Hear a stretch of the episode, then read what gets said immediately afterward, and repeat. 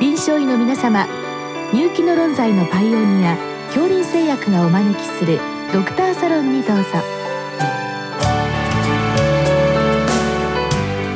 今日はお客様に三井記念病院産婦人科医長中田真紀さんをお招きしております。サロンドクターは防衛医科大学校教授池脇勝則さんです。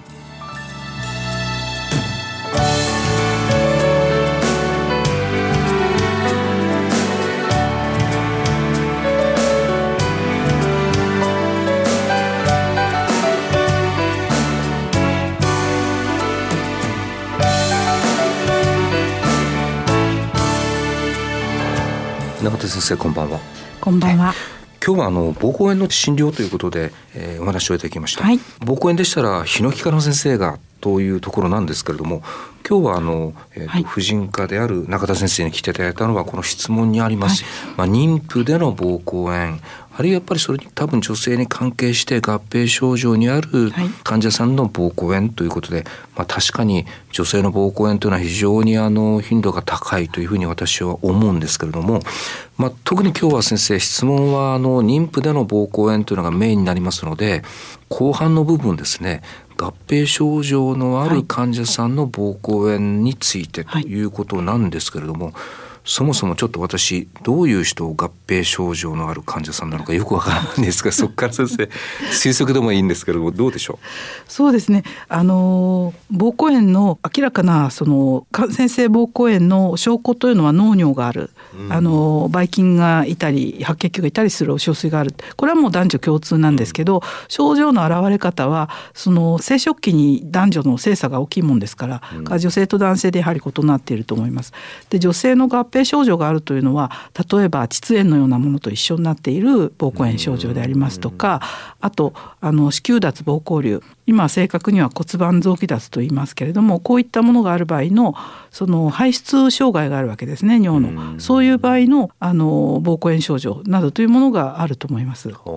そうすると今あのお聞きした印象だと,、えーと膀胱炎プラスアルファの、まあ、いわゆるこう広く言うと骨盤内のいろんな問題の中で膀胱炎も合併しているということになるとそういう患者さんは多分膀胱炎だけ見るわけにはいかないわけですね。はいそうですねまずあの患者さんは自分が膀胱炎ですとかあではないかと思いますとか言ってよくやってくるんですけど、うん、本当に膀胱や尿道の刺激症状がある時にそれが膀胱炎と言えるかっていうところが一つですね、うん、それが一つのポイントです。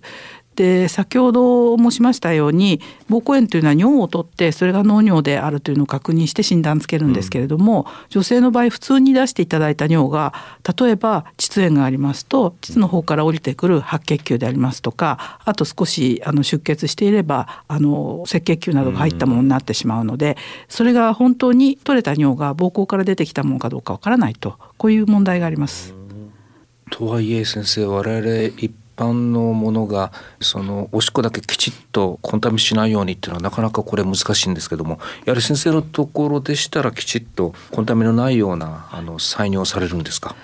えー、っとですねあの中間尿採取といいまして周りをきれいにしてである程度まあ 100cc200cc ぐらいの小水が出る状態にして途中をキャッチすれば大体大丈夫だと学術的にはそういうことになってるんです。ですけれども今時のトイレはあの温水洗浄便座がついておりますので、そういうので洗ってから取ってくれたりすると、ますます膣の中洗ったお水が降りてきたりしてうまくいかないこともありますね。はい、あの産婦人科ではえっと、診察台に女性を挙げますので、まあ、膣炎があれば分かるということもありますしもうそこまで来れば患者さんに一言断れば管を入れて膀胱の中からお小水取れますのであのそれを考えるべきなんじゃないかと尿器科ではあの管を入れてお小水を取るっていうのは侵襲の大きいあの手法であるというふうに考えられがちですけどあの婦人科ではもう下着を取って台に乗せるとこまでは来ているので、あの必要と思えばそれもやるべきじゃないかというふうにあの言っております。わ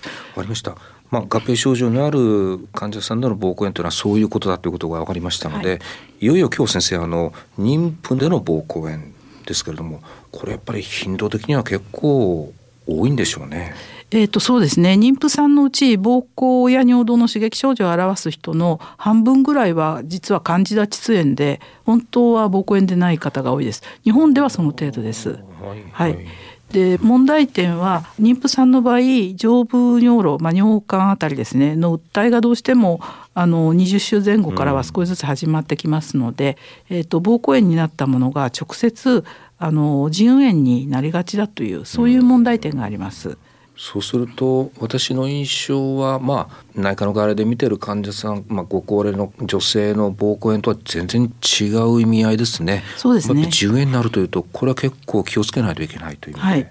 あの若い方の腎炎はあの特別腎炎になる大腸菌があの原因ではなくて尿路の訴えによるその良好性の感染でありますとかあともともと多分あの尿管から膀胱にその尿が流れてくるところ逆流があるというような、そういう条件が若い人の場合あってこれは妊娠してなくてもですけどね、うん、若い女性の場合のあの腎炎というのはそういう背景がある場合があると思います。うん、あと結石がある場合ももちろんそれに関係しています。はいはい先生基本的なことで今先生が言われたものですとまあその胎児が大きくなってそれが多分こう物理的に尿管を刺激して訴えしてというふうにおっしゃってましたがこう妊娠のどういう時期にこういう膀胱炎が起こりやすいかっていうのはあるんでしょうか？えーと、これはもう妊娠すると膀胱炎は増えてくると思われてるんですけどただしその中には単なるその刺激症状だけで、えー、と先ほどのその膣炎でありますとかあと最初の着床過程に伴う刺激症状であったりして、明らかな膀胱炎と言えないものも含まれています。尿路のあの尿管のレベルの訴えというのが起こってくるのは多分20週前後から後と考えられています。通常性膀胱炎というと8割ぐらいは大腸菌だというふうに聞きましたけれども、はい、妊婦さんの膀胱炎のその原因の菌というのは大体同じなんでしょうか？妊婦さんもほとんどが大腸菌と考えられています。あと少々それ以外の腸内細菌があるという程度だと思います。そうするとまあこれはあのそういうことで、えー、先生のところにまあ受診された妊婦の膀胱炎の患者さんに対して先生どういうふうに対処されるんでしょうか？えっとはい、あの妊婦さんの膀胱炎はあの妊婦外来ですね。それぞれの妊婦検診をしている施設でえケアされていると思います。で、まあ、あの抗生物質を使ったりあの保液をしてですね十分に尿流を流すようにすればすぐに良くなっていくので、あの多分そんなに怖い思いは日本ではしないと思います。ただまたかかったらどうしようどうやったらかからないようにできるだろう？というそういう課題を抱えながら皆さんあの働いたりお家に退院したり家で暮らしたりということになってると思うんですね。で予防防止策というのはあの日本ではそんなにあのみんなで叫んでいる状態じゃないんですけど、うん、あのグローバルに見ると非常に重要な場所がいっぱいありまして、うん、それはやはり暑いところでありますとか衛生状態がさほど良くない国では妊娠膀胱炎えーと、そして腎炎という問題は非常に日本より大きいんですね。そういう意味では日本はやっぱり諸外国に比べたら衛生状態がいいあるいはその気候の変化もそんなに激しくはない、はい、温暖な気候ということですね、うん、それはいつもあまりあのありがたいと思ってないけどありがたい点ということ、うん、恵まれているということになりますね。全体的な衛生環境も多分あのいいと思います。新しいパッドとか皆さん使ってますし。でただしそうですね。日本でも最近あの異常な気候がありましてあ、あの災害が増えていると言いますね。でそういうような場合にこう避難所にあの移動してしまったりしたような場合そういう場合にいつも通りのあの利尿を確保できるか、うん、水分の摂取はどういうふうにしたら安全だろうかっていう問題はそういう時には湧いてくるんじゃないかと思います。ね、水分を取るのは日常生活では簡単ですけれども災害の後水分さえも取れないような状況に陥ると、まあ、妊婦の方は非常にまあそういう膀胱炎ひいては腎炎のリスクが高くなるということですね、はい、そうですね。まずやっぱりしっかりした知識持ってないとあの水がないっていうわけでなくてもトイレの事情が良くないとつい水を水分摂取を控えてしまうっていうことがありますね。とあといつもふんだんに飲んでるとあんまり気づかないんですけれどもやはり利尿をそのつける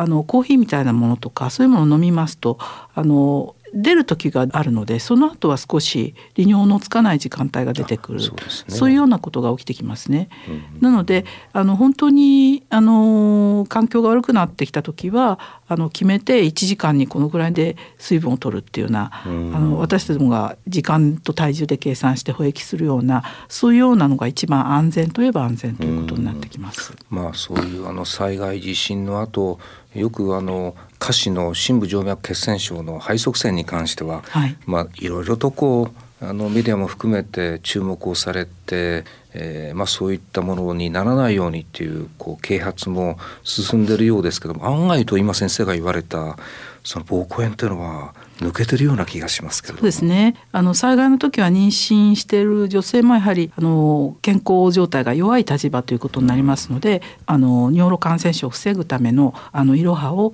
広めていくことが必要と思います。うんうん、あと先生ちょっと残った時間で、まあ、そういう本当にあの特殊な状況で気をつけなきゃいけないっていうのもありますけれどもやはりあの妊婦さんはい、えー、もうたくさんいらっしゃってそういう方たちは膀胱炎ひいては腎炎のハイリスクなのでできればそういうことを避けるような、えー、まあ日常生活のレベルでしょうか。どういう指導を先生されるんでしょうか？これはあの局所のおしもですね。の衛生環境の整備と、まあ、お手入れというんですかね。と先ほどの水分をまめに取ると、すごくたくさん取る必要はないんですけれどもあの一定の利尿が確保されるように飲んでいくと、それですね。その2つになると思います。で衛生管理の方はあのトイレで普通にあのやっていれば大体大丈夫なんですけれどもですけれどもあの温水洗浄便座など強くかけますとそれが原因で膀胱炎になる方もいらっしゃいます。はい、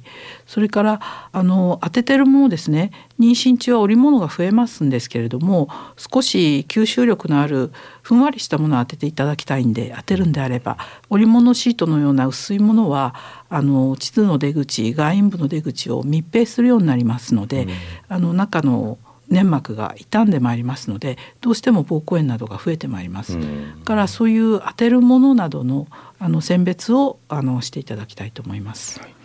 まあ、あのなったらなったで治療はあるけれどもできればならないような予防が、まあ、非常に重要だということで。はい。その通りです。ありがとうございました。ありがとうございました。